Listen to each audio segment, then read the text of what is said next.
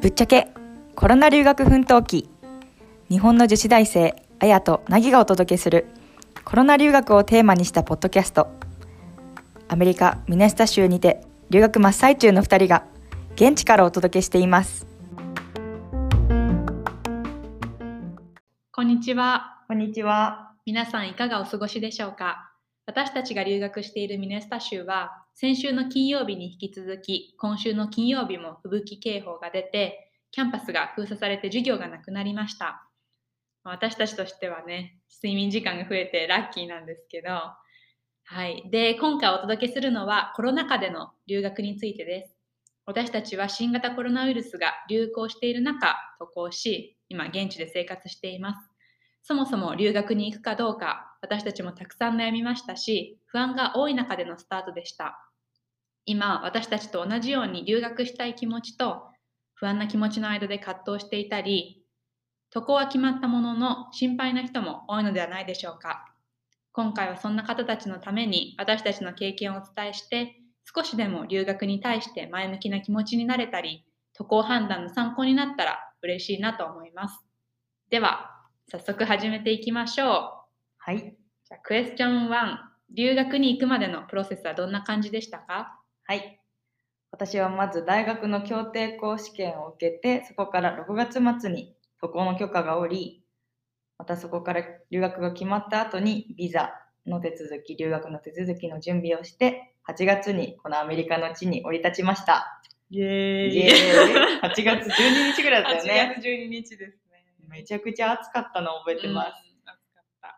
で後のエピソードではそもそも協定交流学って何だろうでしたりまたその試験対策について詳しく話しているのでそのエピソードも聞いていただけると嬉しいです。お願いします。お願いします。でプロセスの詳細については私はコロナの状況の中で協定交流学の出願をし選考を受けました。なかなか大学の中でもあの試験は厳しいって言われていたので合格のためにもう大学の1年生ぐらいから全力を尽くして挑みましたでそこでね特にあやからも大支援をいただきましていえいえ。ありがとうございましたいえいえ。本当に。なので、今この、この地に2人同時に来れてるのが奇跡という感じです。本当だね。で合格の結果をいただいたのは大体私が2年生の頃の11月秋頃でした。で合格がをいただいたのはいいんですけれど、そこからコロナの状況のおかげで留学に行けるか行けないかが読めない状況だったため、就活と留学の準備両方に備えていました。ただ、その時期はかなり精神的にも参って、というのもね、やっぱり留学の準備をしてもいいけど、就活もしないといけないし、うんどうしようって。まあ皆さん他のね、留学に限らず皆さんそういう時期だったと思うんですけど、私も、まあ、なかなかちょっと病んじゃったりもしました。うんうんうんでもそれでもまあなんとか自分を鼓舞しようとして過去の留学の経験がある方のお話を Zoom で何人かの方から聞いたりだとか、うん大人の方に自分の将来について相談したりしてそこから自分を鼓舞するように過ごしていました。あやはどうでした？はい、えっと、私も凪と同じ大学で同じ協定校留学試験を受けて今留学に来てるので基本的な留学に来るまでのプロセスは今凪が話してくれた通りです。で、まあ、そのちょうどその時期はあの日本政府もあんまり海外渡航を奨励してなかったし自分の大学も全然学生を海外派遣する予定が全くない状態でした。でも他の大学では渡航を許可する特例が出されたり留学予定だった学生たちが署名活動して実際に渡航許可を勝ち取るっていう例を聞いたりあと実際に私がお世話になっている大学の教授の娘さんもその流れで留学に行くっていう話を聞きました。でそれであの、まあ、嘆願書って言ったらちょっと大げさかもしれないんですけど、まあ、実際に自分たちがなんで留学に行きたいのかそしてなぜ今行きたいのかっていう気持ちを書いて、とまあ、凪とか他の留学予定だった学生の人に署名も書いてもらってそれをまとめて大学の方に提出しました。友達もサポートしてくれたこともあって、無事6月の末くらいに渡航の許可を特例で出しますっていう連絡を大学からいただいて、まあこうやって来れることになりました。それがね、あの、最後の私たちのプッシュだったね。そうだね。それも最後の願い、最後の願い希望の光に希望の光ががってたっていう。無事届いてよかったね。本当だよね。でそれであともう一つ私がちょっとここでシェアしたいのは私は実実際は凪より1年前に留学に来てる予定でしたなので2020年2020年の8月かな？に渡航予定でしたでもコロナの影響で渡航が中止になってでも留学を諦められなかった私は1年延期して大学4年生の時に渡航するっていう選択肢を選びました。コロナの状況が良くなってなくて8ヶ月くらいだけどコロナ収まるのかないけるのかなっていう思いもあったので、まあ、もし行けなくてもいいように就活を始めました。本当に私と同い年の人たちがしてるように2月とか3月くらいからあのバリバリ割と就活をして内定もいただいてました。さっきもお話ししたように6月の末くらいにギリギリになって渡航許可をいただいてでも方や内定もいただいてていやーどうしようかな。どっちも、まあ、内定をいただいた会社もそれはそれでとても魅力的だったからすごい悩みました。どっちにしようか、まあ、でもあのこんなに願っていたチャンスが、まあ、留学というチャンスが目の前にあるんだったら挑戦してみようかなっていうのもあったし、まあ、社会人になってから海外に行くっていう機会もあると思うけど、まあ、今しかできない学部時代での留学っていうのは今しかできないしそのチャンスを無駄にしたくないなと思ってあの内定をお断りして留学に来るっていう形になりました私のプロセスはそんな感じかなクエスチョン2なぜ留学を行く決断をしましたか？はい。私は、私にとって長期留学っていうのは、小学校からの夢だったからです。うんうんこれが一番大きい枠としてあります。で、そこにはまあ、大体3つ理由があるんですけど、2つ目に自分の自信につなげたかったから。でよく聞くことが、過去の先輩方、過去の留学経験者の方に聞いていたのは、留学ってめちゃめちゃしんどいんだよって、すごくハードで、もうホームシックになるかもしれないし、友達ができないかもしれないし、健康を崩して帰るかもしれない。うんそういう状況で、留学って本当に甘くないっていうのを聞いていました。で、なんですけど、まあそんなにしんどいんだったら、それを乗り越えて自分強くなりたいって思ったうん思っていました。で、あとは、まあ、留学をね、その、留学行ったからって言っただけじゃ自分を変えられないっていうのはそうなんですけれど、っていうのも、まあ、変えられる、自分を変えられるのは自分しかいないから、でも、自分を変えられる大きなきっかけになるというのは絶対だなというふうに、留学が絶対大きなきっかけになるなと思っていたので、もちろん留学をしただけででは自分を変えられないんだけれど、でも自分を変えられる大きなきっかけであることは間違いないと信じていたので留学にずっと来たかったです。まあ3つ目は日本で私が通っている大学では学べない興味のある学問が学べたかったからという理由です。具体的には、まあ、こちらで今老年学と呼ばれている老いに関することを学んでるんですけど、まあ、この学問は日本ではまあ、あんまりまだ浸透していなくて学べる環境が少ないんですね。でも一方アメリカは老年学先進国って言われていて学べる環境がとても整っているので、ぜひ、まあ、興味があるしうん。自分の世界が広がるかもと思って、うんうん。その学問が学びたくて来たというのも大きな理由の一つです。なるほど、なるほど。老年学先進国っていうのは知らなかった。アメリカ発祥なの、うん、アメリカ発祥なのよ。でもあれなのよ、学問としては100年ほど歴史があるんだけど、うんうんうんあんまり知られてないそうだね。私もナギから聞くまで知らなかったので、うん。なるほど、ありがとう。うん。では、あや、お願いします。はい、私は主に2つあって、1点目は社会人になる前に、この留学経験、海外生活経験を通して自分の視野を広げたかったっていうのがあります。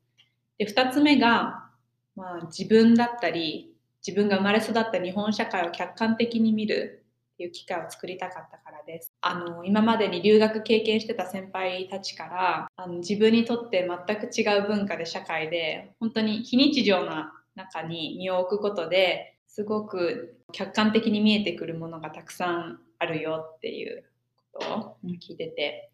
だからそうだね私も今までに身を置いたことのないような環境に身を置いてどんな自分が見えてくるんだろうどんな自分に出会えるんだろうっていうのは単純にこう興味としてあったっていうのはあるかな。あともう一つはあの、まあ、日本社会を客観的に見たいという点に関してなんだけど今日本の大学の方では日本社会研究ゼミに在籍してて、まあ、実際に外に出てみないと深く知り得ないこともたくさんあると思ったので、まあ、自分の学びを深めるためにもそうねあの海外に出て日本を客観視してみたいって思いは強くありました。うん、本当だね。私も実はでも、あやと似たようなゼミに入っていて、また学科は違うんですけど、うんうん日本の中にいるよりかも、日本の外を出て、外から日本を見る経験は必ず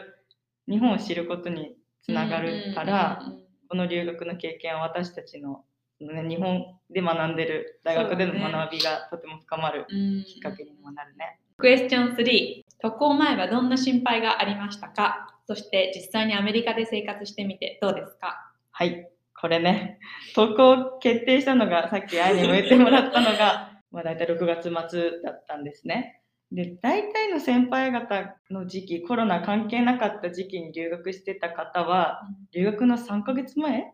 ぐらいには渡航が決まって、そこから準備ができるっていう状況だったんですけど、私たちの場合は、もう1ヶ月しかなかったんですね、留学する準備が、期間が。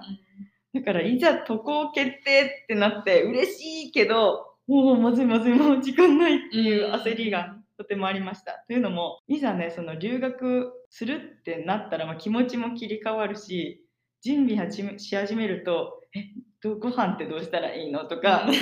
「治安は大丈夫なの?」だとか、服装は何持ってきゃいいんだ？みたいなもう細かいことから全部全部心配になってきた。しかも気候が全然違うからね そうよもう。冬とかマイナス30度くらいになる地域だからそんな地域で生活したことないからねどんなもの持ってけばいいのか本当わからなかった。ね、分かんなかったよね。しかもキャリーバッグ1個で済むと思っていたらあんなでっかいのを2個持って行って、うんそれでも何回も測り直して減らしたりしたもん私。しかもナギ送ってもらっあそうそう送ったのもまた。それぐらいですよ私は必要なものがたくさんあったというごめん個人個人差ですね 完全にそうですね。個人差だけど、えーそうねだからわ留学行けるんだっていうワクワクとうんなんかいざ行くとね異国の地だし、うん。私も以前1ヶ月のイギリスの短期留学っていうのは経験したことがあったんですがでも1年間も行くね日本から離れた異国の地に滞在するっていうのは人生初の経験だったので、うん。まあ、不安も大きいっていうのでハーフハーフワクワクと不安のハーフハーフの毎日でした。そうですね、まあ、特に心配だったのはこのコロナの状況だったのでコロナにかからないかどうかでかかってしまったらどうしたらいいんだろうかっていうこと、であとは人種差別の問題かな。うん。コロ特にねニュースでコロナによる影響でアジア人差別があったりっていうのはよく見ていたから、うん。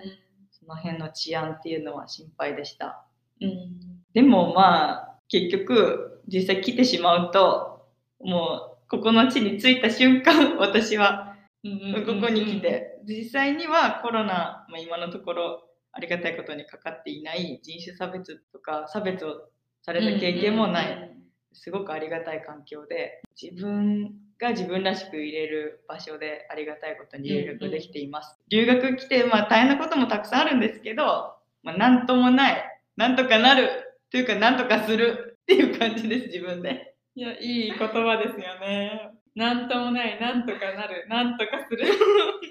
名言、名言。ありがとう。ありがとうございます。うんあやは何が心配だった？そうだね、私も、まあ、ナギが言ってくれたんだけど、心配してたのは、特にコロナ、アジア人差別、ああともう一つ付け加えさせてもらうなら、気候だね。まずココロナに関しては、まあ本当にありがたいことに私もまだかかってなくて、まあ心配だけど、まあ、感染対策をして、あとコロナをカバーしてるあの保険に加入して、うんっていうことで対処しました。アジア人差別に関しても本当にありがたいことに今まで生活してきた中で全然感じたことはないよね。うん、ないね。本当にそれはあの幸運だったなと思うあの他の私の友達で今カリフォルニアに留学してる子がいるんだけどその子は道で歩いてる時に何度かそういう差別的な発言をかけられてちょっと外出るの怖くなっちゃったっていう経験をした人もいたから、それはねあの皆さんを怖がらせるために言うわけじゃなくて実際にそういうこともあるからそういう心づもりをしているのは悪いことじゃないと思うし私たちも今まで大丈夫だったからってこれからどうかわからないし、まあ、今まではただ単にラッキーだったんだなって私は思ってる。うん、私もそう思う。というのも、まあ、私たちもこのミネソタの地が寒いからというのと大学内に住んでいるから、もうそその大学内が生活圏っていう感じでなんだろう割とまあ安全な地にいるんです、いるから大丈夫っていうのは大きいかな、うん。その外に出る機会が少ないかつ、まあ、外で危険な目に遭ってないんですないからいいんだけど、まあもしかしたらまた大学の外はもうちょっと危険というかうんうんもしかしたら差別があったりだとか、うんなんだろう怖い思いをすることもあるあかもしれな。ないまあ、これはちょっと地域にもよりそうだね。そうだね。あとそう気候に関してはあのさっきもちょろっとお話したんだけどマイナス30度になるようなところなので私は今までその寒さを経験したこともなかったから、冷え性なんですよ、うん。で夏でもちょっと手先とか冷たいくらいだからマイナス30度の中で私は凍え死ぬんじゃないかなみたいな。いや怖いよ。本当に心配だったんだけど意外となんとかなりました。よかった、よかった。なんか結構あの室内はね暖房切ってあったかいしあのそんなに歩かないしねキャンパスの中もそこまであの外を歩くわけでもないし車社会だからもう建物と車の間車と建物のなんか往復みたいな感じであんまり外に出てることもないから割と大丈夫だね。うん、割と大丈夫だよね。なんかユニクロのダウンで大丈夫かなって思ったけどユニクロのダウンで生活できてるしヒートテックもいっぱい持ってきたけど私全然着てないあそそれは信じられない。着てるわ。暑くなっちゃってそうね、室内は実際暑いそうそうよね。そうそう室内と外の差が激しい。差が激しいからねそうだね。そうそうまあでも寒さも、まあ、なんとかなるし慣れるもんですね人間、うん面白いです本当だねではクエスチョン4実際現地に留学に来てみてよかったと思いますか？もちろん。もう来なきゃよかったなんて本当に一瞬も感じたことがないです。うんうんでももう現地留学が実現できていることが本当に奇跡だと思ってるし、うんうんその恵まれてるからこそ来れたことにこの感謝をして毎日大切に過ごしています。現地に来ないと感じられない、肌で感じることでしか気づかない、学べないっていうことばかり経験させてもらってます。例えば、食をさ、通じた国際交流なんてオンラインじゃできないじゃない。うん、確かね、いに。ろんな国から来た子たちと自分の母国の料理を振る舞い合ったりだとか文化を紹介うん。するだとかっていうのはねなかなかオンラインじゃできないだろうし、確かに。楽しいね。ね楽しいよね。その場の空気っていうのが一番うん。楽しいかな、うん確かに。だからもう想像と期待を超えた充実した留学生活を送っています。うん大げさじゃなくて私毎日夢みたいって思ってここで過ごしています。うんっていうのもまあ夢みたいって聞くとなんかただ楽しいみたいなそんな そんな感じに思うかもしれないんですけどまあそうじゃなくて辛いことも含めて自分が学びたい学問が学べているのもそうだし今人生の貴重な時間の中でうん。例えば自分のまだ仕事もしていないし家族を持っているわけじゃないから自分のためだけに時間を使えるって意味でそれで、ね自分のためだけに時間を使えてる。それがまあ夢みたいだなって思っていうんます。うん。いや素敵な感想。ありがとう、うんうん。本当に自分のやりたいことがとことんできるっていう、うんうんうん。そんな恵まれた環境にうん、本当に感謝しています。本当だね。うん。うん。あやはどうでしょそうね、私も本当に現地に留学に来てみてよかったなっていうのはすごい思います。まあね、今の、まあ、時期が時期ということで、オンラインで留学っていう選択肢もあると思うし、みんながみんな願っていても現地に来られないことはあのあると思うんだけれども、あのやっぱり現地に留学でき、現地で留学できるなら、やっぱりできた方がいいだろうなって思うし、私も実際現地に来てみて学んだことが本当に多いなって思いま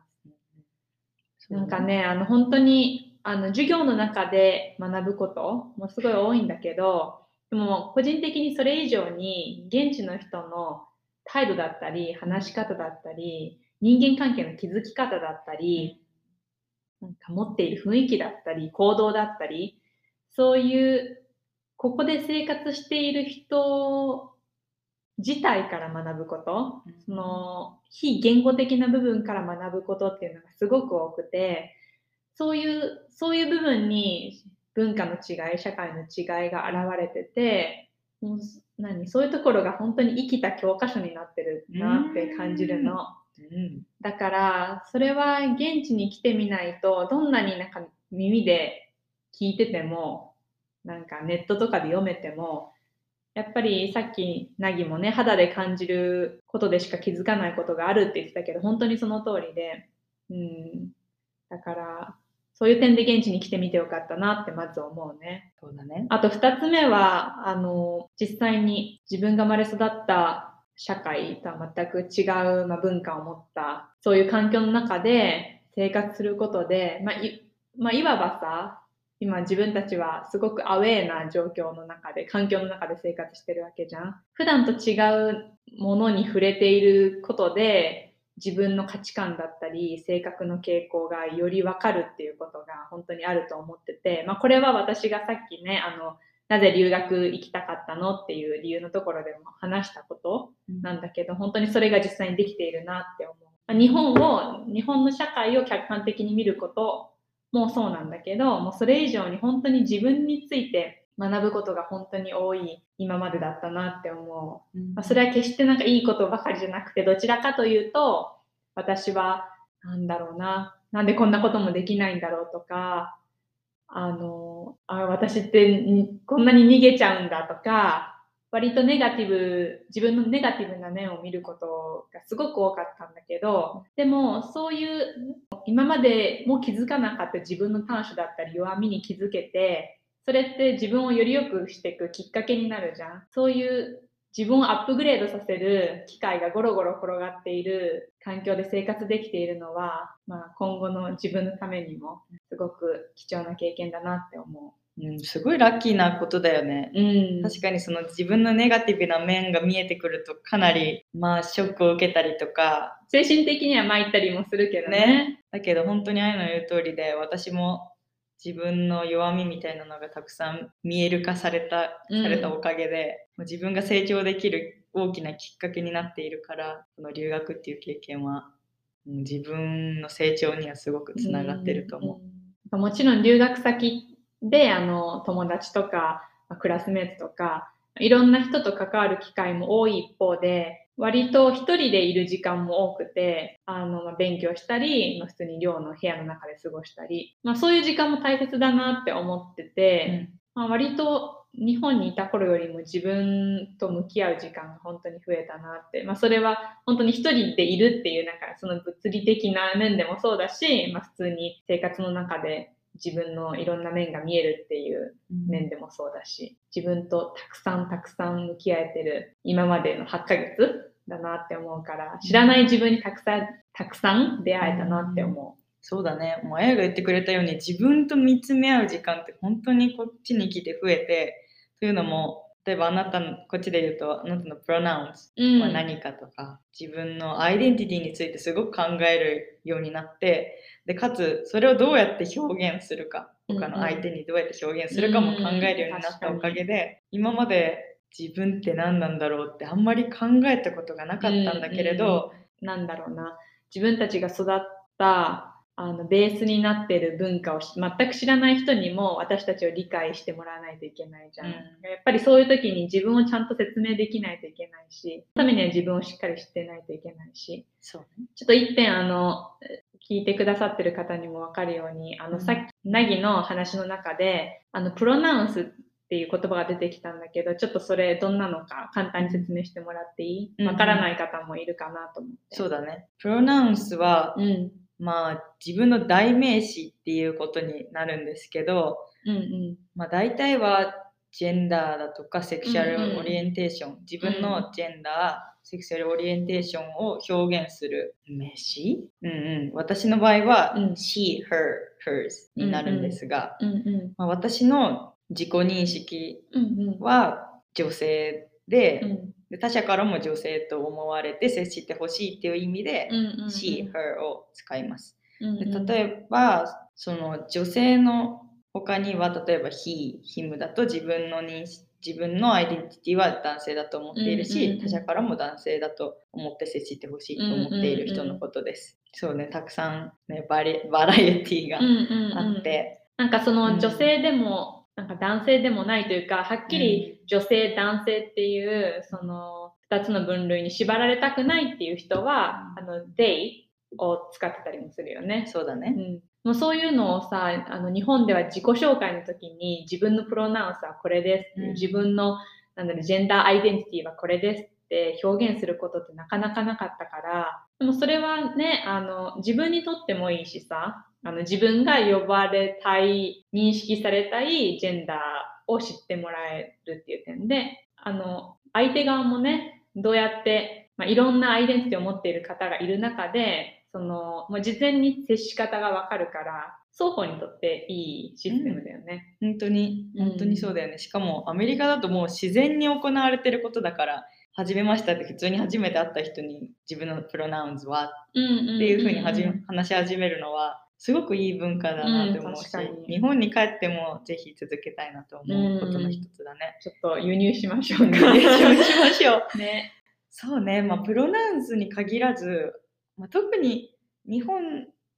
に比べるとアメリカにはたくさんいろんな種類のバックグラウンドを持った人たちがいるからこそ、言葉にして伝えないと自分のアイデンティティっていうのが表現できないっていうのをすごく身に染みて感じていて、うんうん、このアメリカ生活をする中で、うん、そうだね、だからこそ、まあ、そうね自分についてきちんと人の前で表現できることっていうのはとても大事だなというふうに学びました。うん、いや本当に。本当にその通り、うん、じゃあ次の最後のクエスチョンに行きます。じゃあクエスチョン5。最後に留学を考えている人にメッセージをお願いします。はい。留学に興味はあるけれど、まだするかどうかっていうのを決めていないという方へのメッセージです。人生で本当にやりたいことは何なのかっていうのをぜひぜひ向き合ってもらえたら嬉しいです。というのも留学することが全てではないし、もしかしたら留学の自分がやりたいことがもしかしたら留学の手段ではなくて日本でもできることかもしれない。なので自分の心の声を聞いて自分としっかり向き合った上で本当に自分に留学が必要なのかそうでないのかをよく検討してから留学に行くことを決めることをお勧めします。うんうん、私の場合は留学経験者の方のお話を聞いたり留学そうですね留学経験者の方のお話を聞いた上で自分が本当に留学が必要なのかどうかを根本から考えてから渡航を決断しました。うん、で元はその留学する前での日本での経験がとてもこのある程度21歳くらいだともう社会を知っていてニュースなども見ているから社会を知ってあとは授業などで、まあ、ある程度考え方だとか勉強の仕方を知っているからこそ、まあ、自立している。だから日本である程度ベースがある上で来ているとこっちに留学来てからも吸収度がだいぶ違うなというふうに思っています。自分の今までしてきた経験と新しい経験ととか新しいあとは何だろう生きる力みたいなのもある程度備わってるから 精神的にも強いから強くてそのホームシックにならないだとかまあいろんな意味でなんかたくましく留学生活が送れるのかなと思って。というのも、まあ、私の知り合いで例えば中学生の頃に留学に行ってまだちょっと、中学生。それでまあまだ中学生だから精神的にもね参っちゃったこともあったから、うん。まだら大学生ぐらいがちょうどいいのかなとも思いますね。まあでもある程度ねまだ若くうて、ん、まあ、まだ多感な時期うんで、うん、いろいろ吸収できてそうだね。気持ちさえあればできると思うけどでも確かにまあいいいろいろ学び取って自分の血として肉として吸収するにはしかも社会人として実際に働く前にうん、なんだろう視点を海外で得られるわけだから、まさにうん、そうだね。あとは最後に留学したからといって自分が自然と変われるわけではないよっていうことはお伝えしたいです。はいこれはもう本当に来てからもうすごい痛感したこと。うん来る前は留学したらまあなんとか変われるよねっていう感覚で来てしまって、そのまあ実際そうではなかったんですよね。うんだからわやっぱり自分を変えられるのは自分しかいないわっていうのをとても感じています。うんだからまあ留学したから変われるとは言わないんですけれど、でも自分を変えられるチャンスというのはゴロゴロ転がっているので、まあ、留学は私はとてもいい経験だと思ってるのでもしチャンスと環境があればそれをねコロナの中でもまあチャンスと環境があればそれを生かしてぜひそのチャンスを掴んでもらえたら嬉しいです。いや、いいメッセージありがとうございます。え私からも結構ナギが言ってくれたので簡潔になんですけど、まあ、本当に、まあ、ナギと一緒で少しでもチャンスがあるのならあの挑戦してほしいなって思うし、まあそれはなんでかっていうと本当にうん、自分が思ってた以上に学ぶことが日々たくさんあって自分が専攻している学問のことだけではなくて社会のことだったりいろんな考え方に触れられたりいろんな存在の人を知れたりしかもねあのオンラインではできなかった学びが多いのかなって思います。なんか今の時代はねあの便利で本当にあのいろんなことがオンラインで学べたり体験できたりする時代だけれども、でもやっぱり現地に来て現地の人と触れ合ってたくさん話をして現地の人をたくさん観察してそうじゃないと本当にわからないこと本当にたくさんあるなっていうのを改めて感じたしあの自分がここで生活してみないと出会えなかった自分ってたくさんあると思うから。だからこそ本当にチャンスがあるのならあのそれを掴んでほしいしたとえなんかチャンスが見えなくても諦めずにとりあえず行動してみてできる限りのことはしてみて見るといいんじゃないかなって思います。うん、いはい。やありがとうございます。以上になります。皆さん、今回のエピソードいかがだったでしょうか？少しでも私たちの経験が何かの参考になれば嬉しいです。では、次のエピソードでお会いしましょう。またね今回の放送はいかがだったでしょうか？皆さんのご感想話題のリクエストトークへの質問等いつでも大歓迎です。番組概要欄の Google フォームから回答をお願いします。Twitter、Facebook、Instagram では各回のトークについてだけでなく私たちの日常生活をのんびりシェアしています。ぜひ遊びに来てくださいね。ではまた。